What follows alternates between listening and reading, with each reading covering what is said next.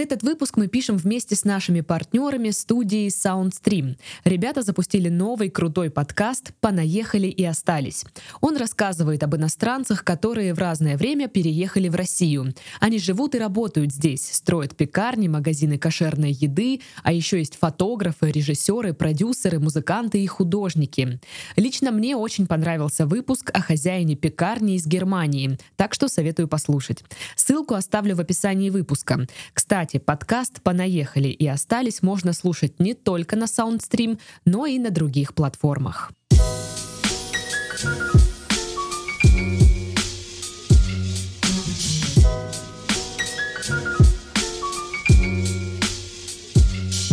Всем привет! Вы слушаете подкаст «Работник месяца» в студии Дарья.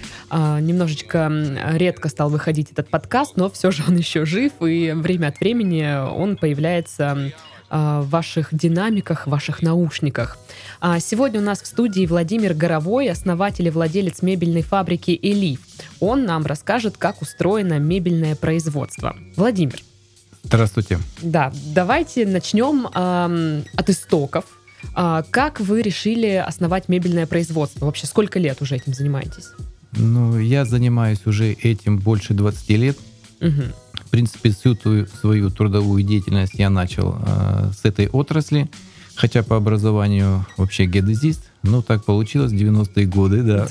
Как-то так.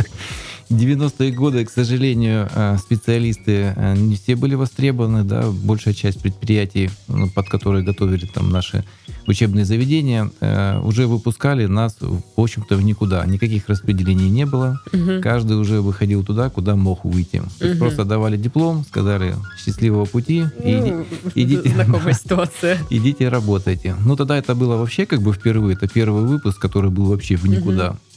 Ну и все руководство как бы вузов тогда, в общем, сильно переживало. Ну, в общем, и э, буквально там через какое-то время я понял, что нужно как бы действовать, да, чем-то наши себя кормить, там, ну, уже и э, семья намечалась. Uh-huh. Вот, и устроился обычным, скажем так, плотником э, в столярное производство. Вот, проработав там, наверное, около двух лет, вот, ну, показалось места мало, да, там нужно чем-то еще. То есть хотелось больше, скажем так. Всегда со мной двигались финансы, как бы это, может быть, там, э, не знаю, как- как-то по-другому это выглядело там или еще что-то. Там. То есть всегда хотелось заработать больше денег. Вот. И решили мы там э, с несколькими человеками, э, скажем так, сами еще брать после работы установки.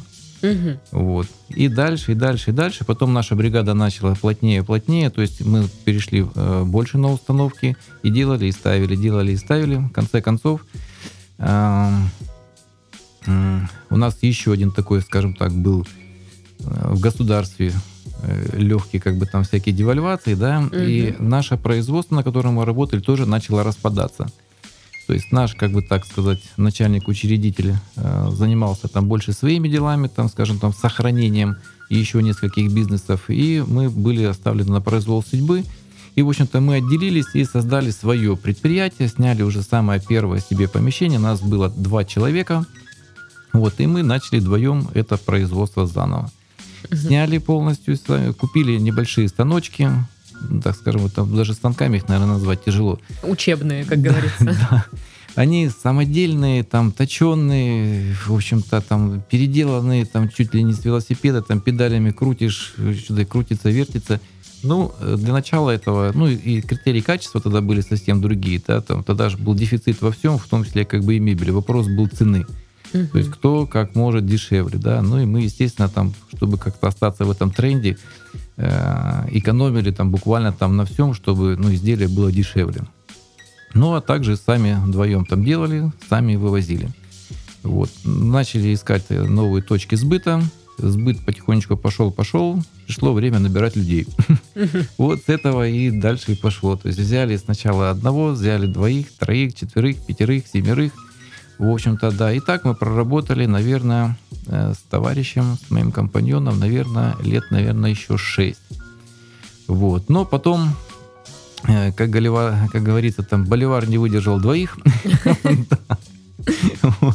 Наши пути тоже начали э, немножко ну, общий язык там мы всегда как бы находили, но взгляды наши по поводу развития бизнеса немножко расходились. То есть э, мой компаньон требовал большего спокойствия и углубления, скажем так, уже на достигнутом, да, а у меня как бы все равно больше там требовалось чего-то там неизведанного, в общем, рисковал и хотел как бы все время рисковать. Возможно, ну, это был не, не самый верный шаг там, потому что, ну, много было потерь. Ну, по крайней мере, э, на данный момент, да, там, ну, у меня есть собственное производство, у моего компаньона его как бы нет. То есть mm-hmm. оно у него распалось. Так-то. Да. да, и такое, в общем-то, тоже случается. Вот. Ну и э, с 2000 года, наверное, 2003 года э, я уже, в общем-то, плотно э, занялся расширением производства, то есть пошел еще раз в банк, э, занял крупную сумму денег, угу. снял большое помещение, вот, и начал э, набирать уже людей, э, непосредственно специалистов, то есть узких специалистов, которые непосредственно там, занимаются там, пилением, непосредственно занимаются кормлением, непосредственно кто-то уже отдельно занимался сборкой, там, в общем-то, ну и уже организовалось на что-то похожее на производство. Вот. И вот с этим производством я, в принципе, э, был первый толчок, заработал первые деньги и купил собственное помещение – а до этого деньги не зарабатывали. Так, чисто от зарплаты деньги до зарплаты. За... Деньги, конечно, зарабатывались, но я же говорю, там было очень много ошибок. Mm, я, в принципе, такие. Да. И я несколько раз в этой жизни вспоминал, почему, допустим, ну, я э, в школе, скажем так, не особо там учебе уделял много времени. Вот. Ну и потом в учебном заведении тоже как бы мало этому времени. И когда начинаешь, остаешься с бизнесом, с деньгами один на один, всегда вспоминаешь, допустим, почему там мама не заставила меня там поглубже окунуться в математику, там все остальные науки. Угу.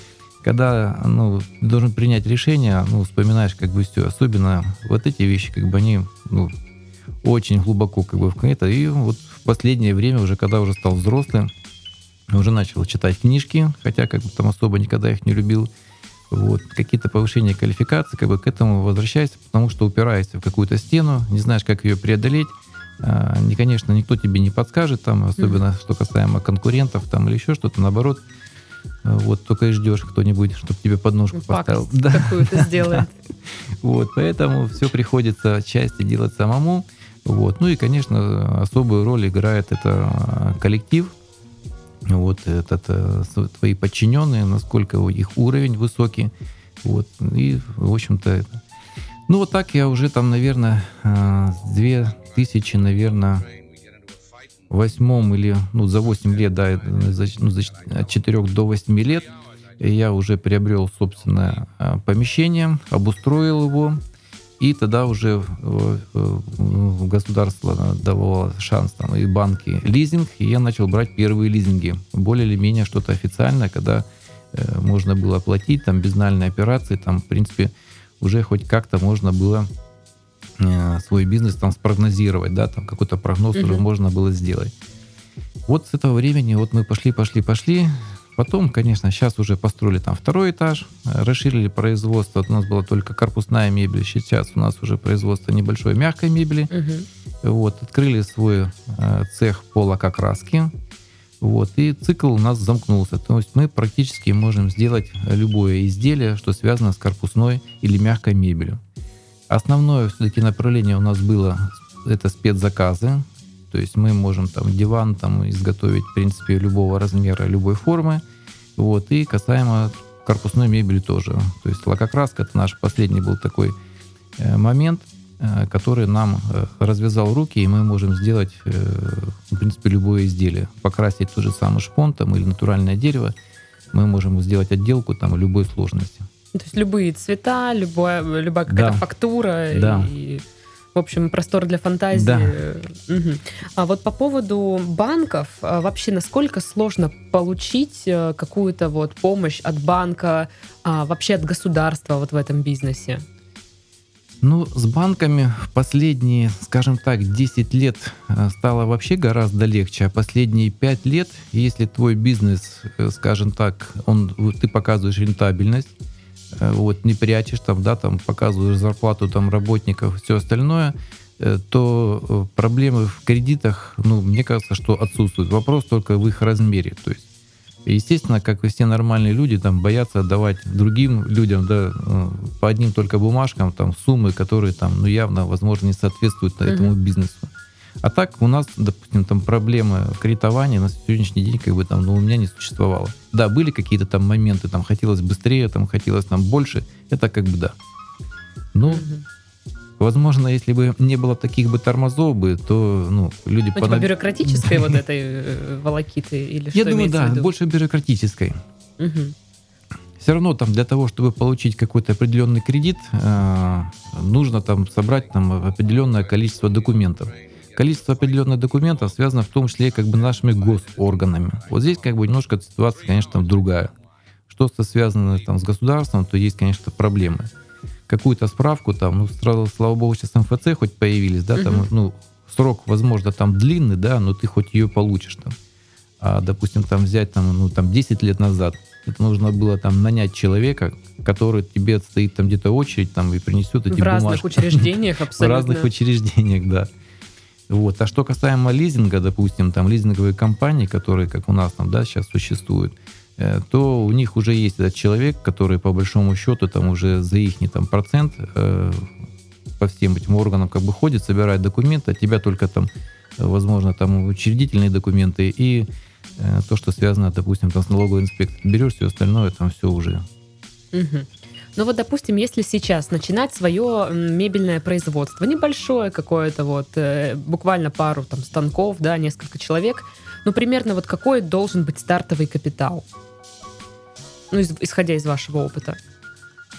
Сейчас э, в данный момент есть несколько случаев, да, когда люди там с небольшим капиталом, э, буквально там, ну, около там полумиллиона рублей, э, ну, начинают свой стартап, не имея своего производства, имея только сборочный цех. Сейчас у нас есть услуги, которые э, компания оказывает. Там пиление отдельно заказываешь, отдельно кормление. Вот ты только привозишь себе на производство, там Э, сделал присадку, сборку, и можно вывозить клиентам. То есть считаю, что там в пределах там полумиллиона, там миллиона э, хватит для того, чтобы начать. Угу. Вот вы уже второй раз говорите пиление, а потом кормление. Да.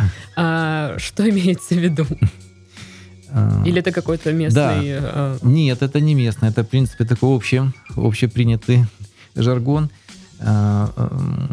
Мебель делается из плит ДСП. Угу. Размер плиты ДСП, он э, разный, ну, там в среднем, допустим, 2 метра 75 сантиметров, да, в длину, и высоту он метр 83. Вот с вот этих плит пилишь их на кусочки, вот, потом торцы заделываешь кромочкой, угу. это называется кормление. Ага, вот, вот оно что. А дырочки, которые в них там высверливаешь, это называется присадка. Вот э, но, новые понятия, э, э, слова стали как бы в новом свете да. теперь да. проявились.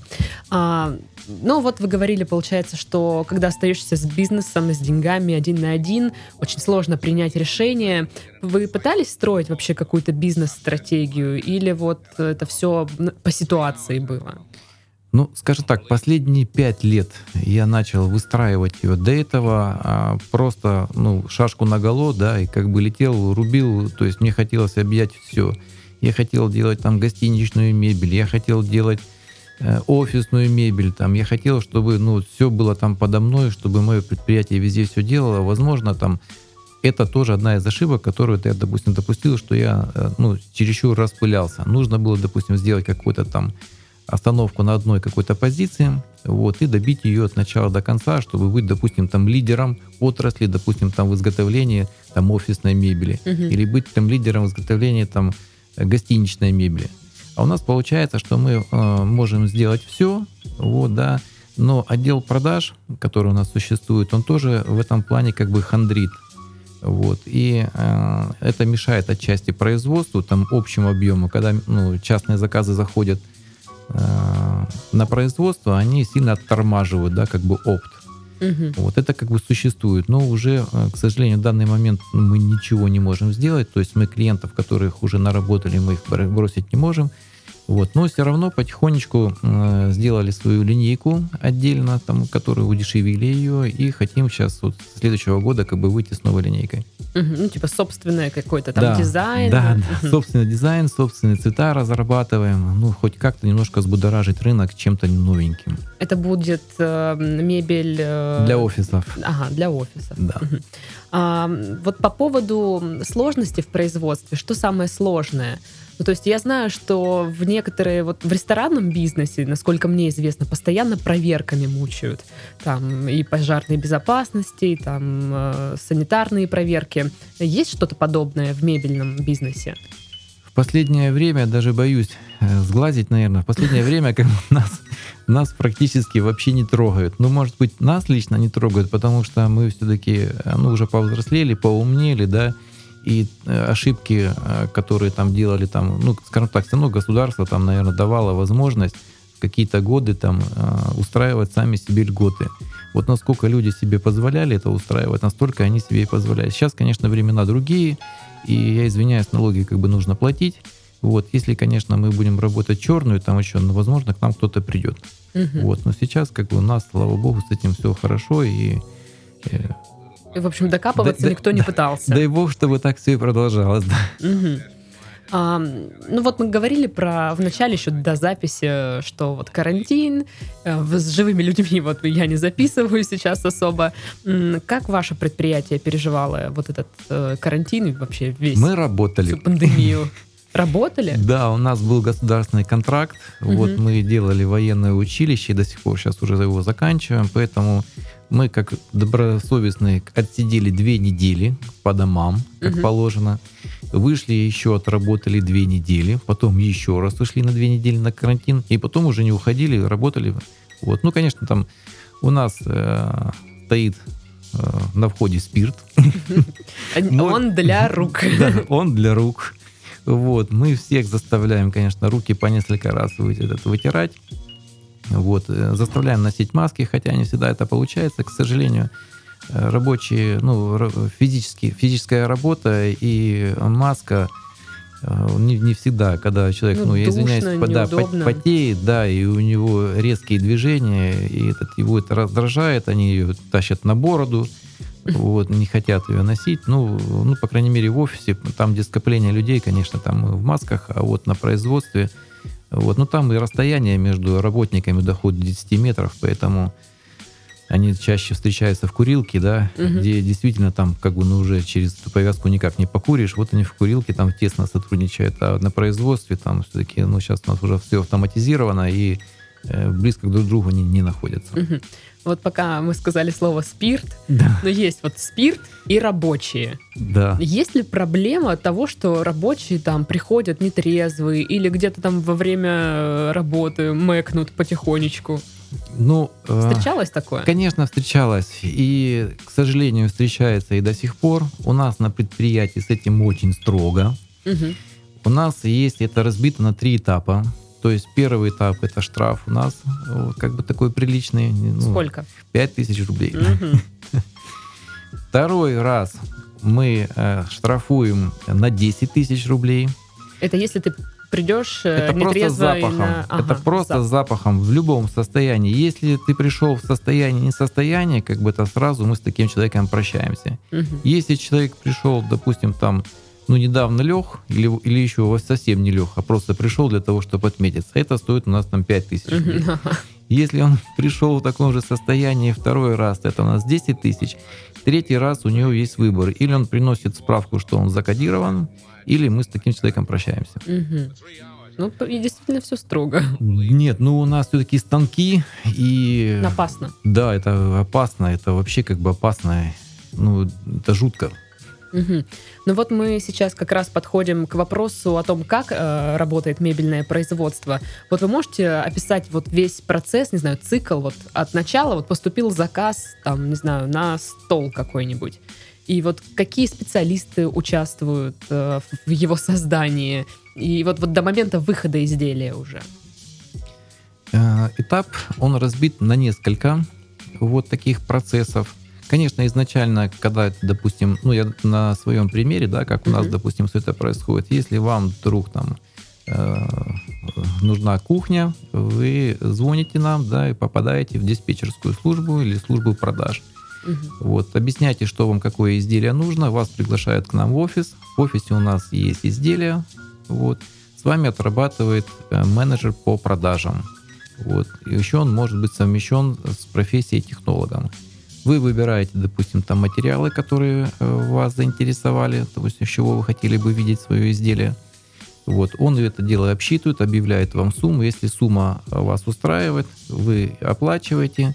Вот дальше это э, уже документация переходит к технологу. Технолог делает деталировку, то есть полностью все, что связано с техническим процессом. Угу.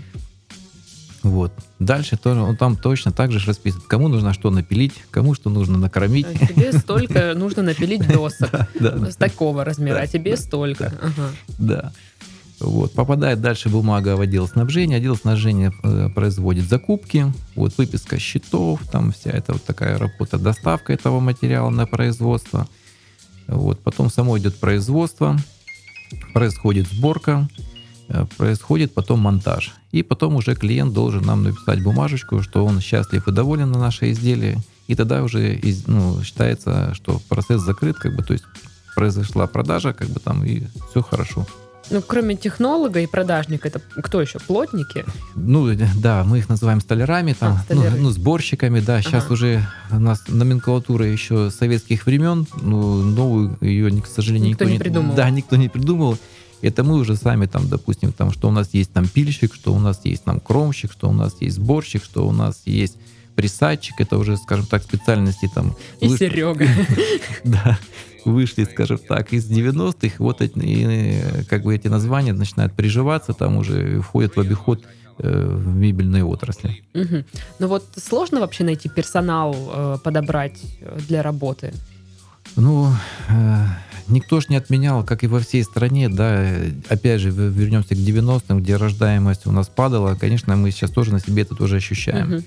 То есть раньше, когда мы давали, допустим, объявление, вот, и писалось, допустим, там до пяти человек, да, так, на какую-то должность там в течение там трех дней, угу. то сейчас мы, допустим, даем объявление, и у нас в течение там пяти дней может вообще никто не записаться. Угу.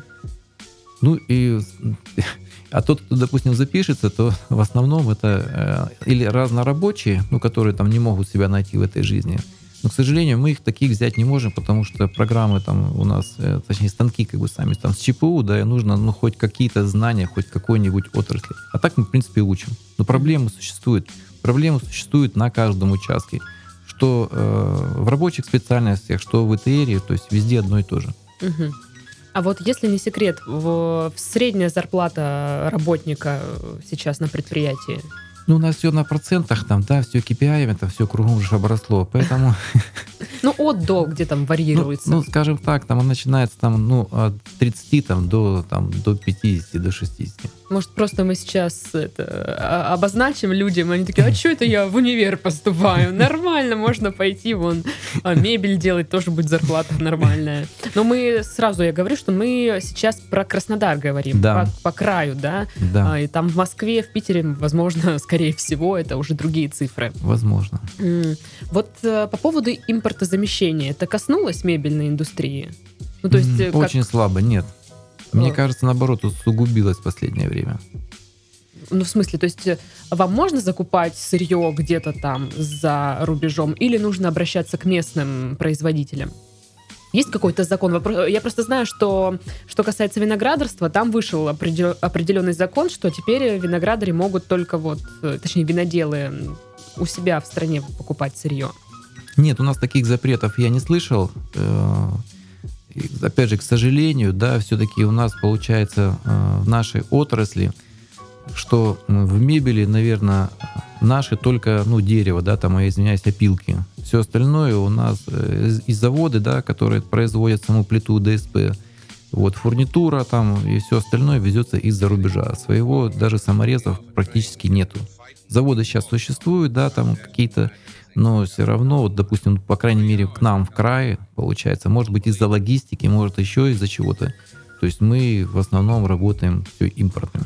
Ну вот э, сейчас э, у нас в стране нет хороших э, производителей или просто вообще нет? Я думаю, что их просто нет. Угу.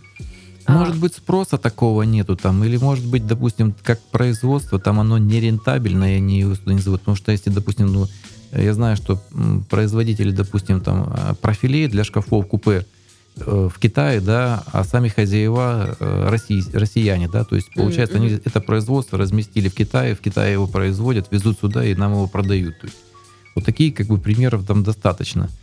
Mm-hmm. Ну и, наверное, когда ты говоришь, что там какие-то э, стройматериалы там а из Италии, а потом говоришь, а вот это российские. Мне кажется, ну, покупатель такой российский. Пу-пу-пу. Да, может быть и, и такое. Потому что у нас тоже, конечно, встречается очень часто, что, допустим, кухня там из Италии, ну, как она там смотришь, да, там, ну, понимаешь, что в Италии, ну, может быть, конечно, там завод такого низкого там качества, да, производит такую продукцию, да, и понимая, что в такую ценовую категорию люди покупают, там, ну, ну, есть такие вещи прямо, ну, наглядные, ну, как можно было не заметить, там, конечно, там обидно, что ну, я готов там сделать эту мебель там в два раза дешевле, да, по большому счету. Угу. Люди все равно покупают. Ну, на доверии, просто там у нас тоже ж, э, в отрасли есть очень много недобросовестных мебельщиков, ну да, я тоже хочу говориться, что я никак не, не принижаю э, всех отечественных производителей, просто действительно многие из нас сталкиваются с какой-то вот, э, может, халатностью где-то, может, некачественным товаром, и, ну, это запоминается, к сожалению.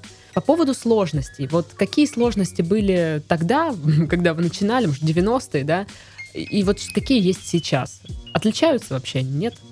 Они, может быть, отличаются. Вопрос их преодоления. Когда мне было 20 лет, я просто не замечал эти там препятствия. А когда, допустим, уже там 40, то начинаешь замечать каждой мелочи. Возможно, да, только в этом. А так, э, ну, вы знаете, там у меня по большому счету не было особо трудностей в те времена.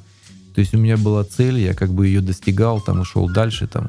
Да, мне, допустим, было тяжело, там, ну, я, допустим, не достиг там таких высот, э, как, ну, допустим, другие там мебельные э, там предприятия, которые начинали там, в принципе, там вместе со мной, да, я не, гига, я не гигант какой-то там, ну, я тоже там горжусь тем, что я, допустим, сам сделал, мне никто не помогал, у меня ни родители там не давали ни копейки, там, и, и я их тогда содержал, как бы, и сейчас до сих пор, как бы, их там содержу, там.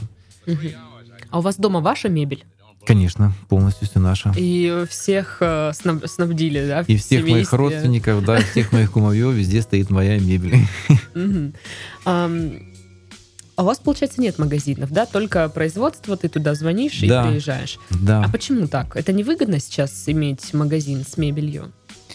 Ну, а, у нас э, производство находится практически в черте города, и э, мы, у нас было, у нас была сеть, скажем так, в какие-то, не помню там точно годы, у нас была небольшая своя сеть, у нас был один магазин здесь, в Краснодаре, на Ялтинской, один магазин был у нас в Анапе, и один магазин был в Сочи.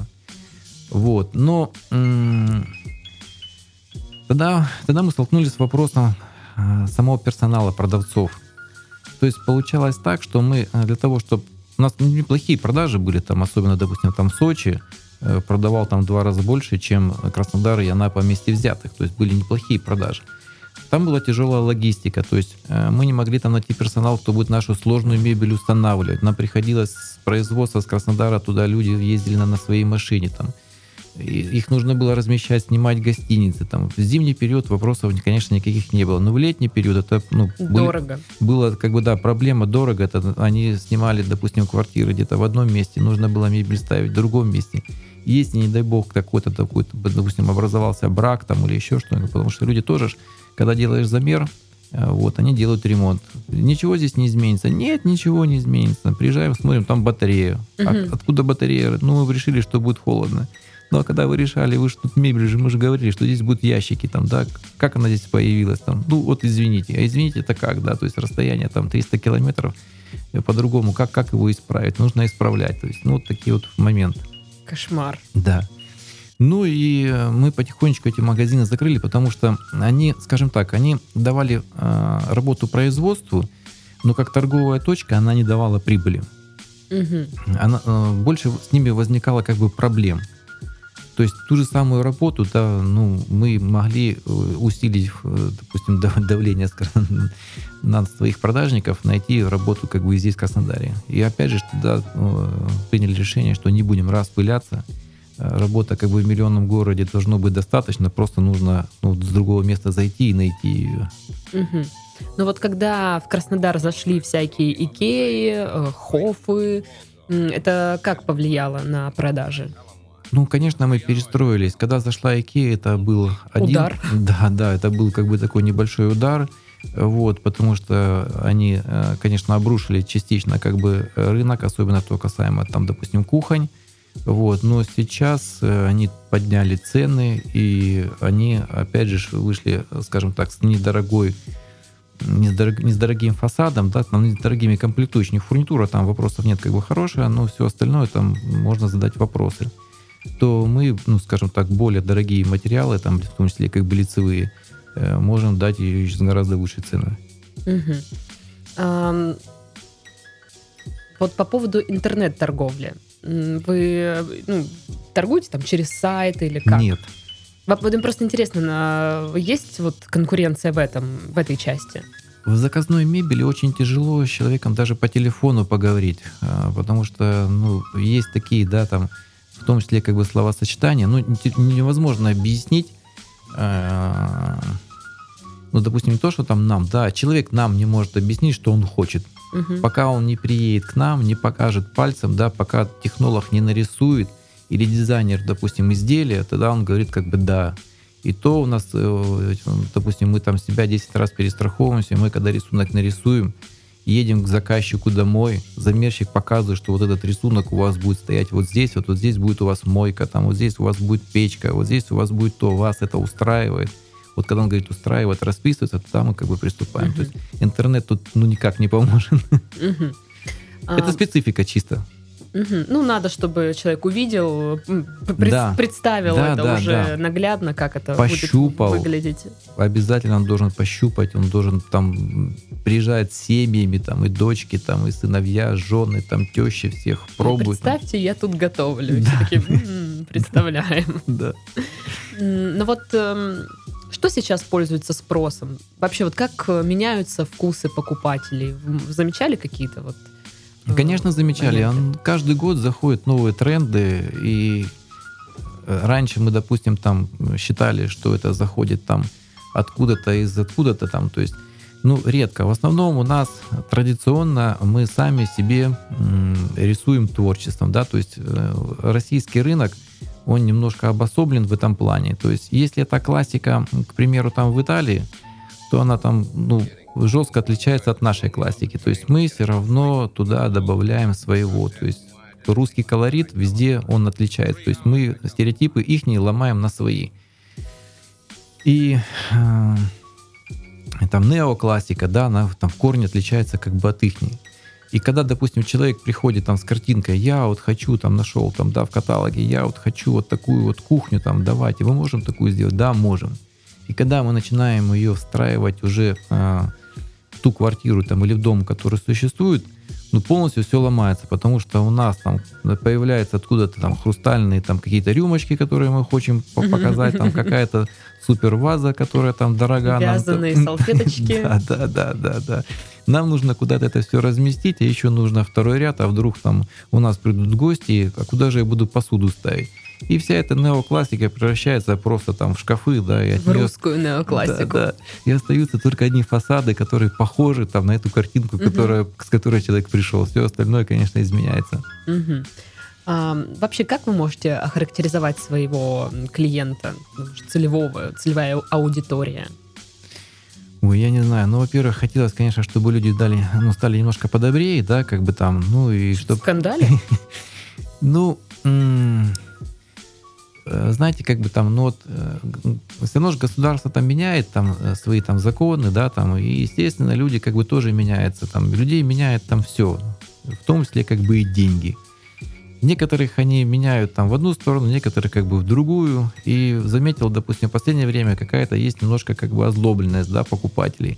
Такое ощущение, что вот когда человек строит там, допустим, квартиру, там, ну, ремонт делает или там дом, вот. Ему настолько нервы вытерпят, да, там эти в ремонте, там, когда там, не знаю, что-то, что там происходит. Я понимаю, там закупки, там плитки, там закупки, там еще требуют там особых каких-то там творческих таких вещей.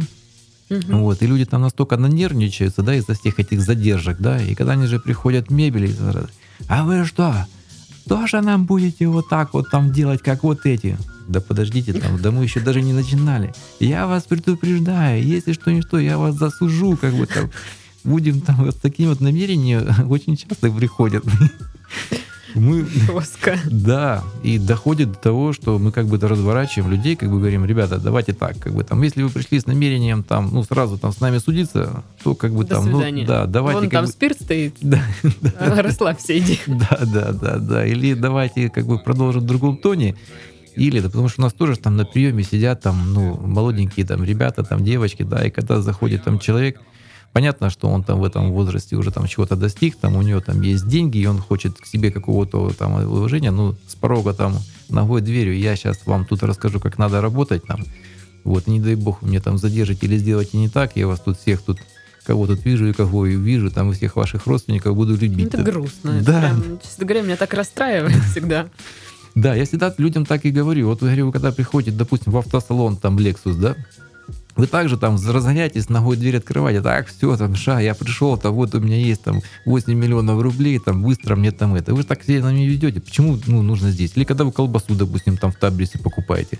Вы же не говорите там, да, быстро там, я хочу ее попробовать, дайте мне ее с собой. Если она не понравится, я приду, вам ее оплачу. А если не понравится, я к вам не приду. Никто же так не делает.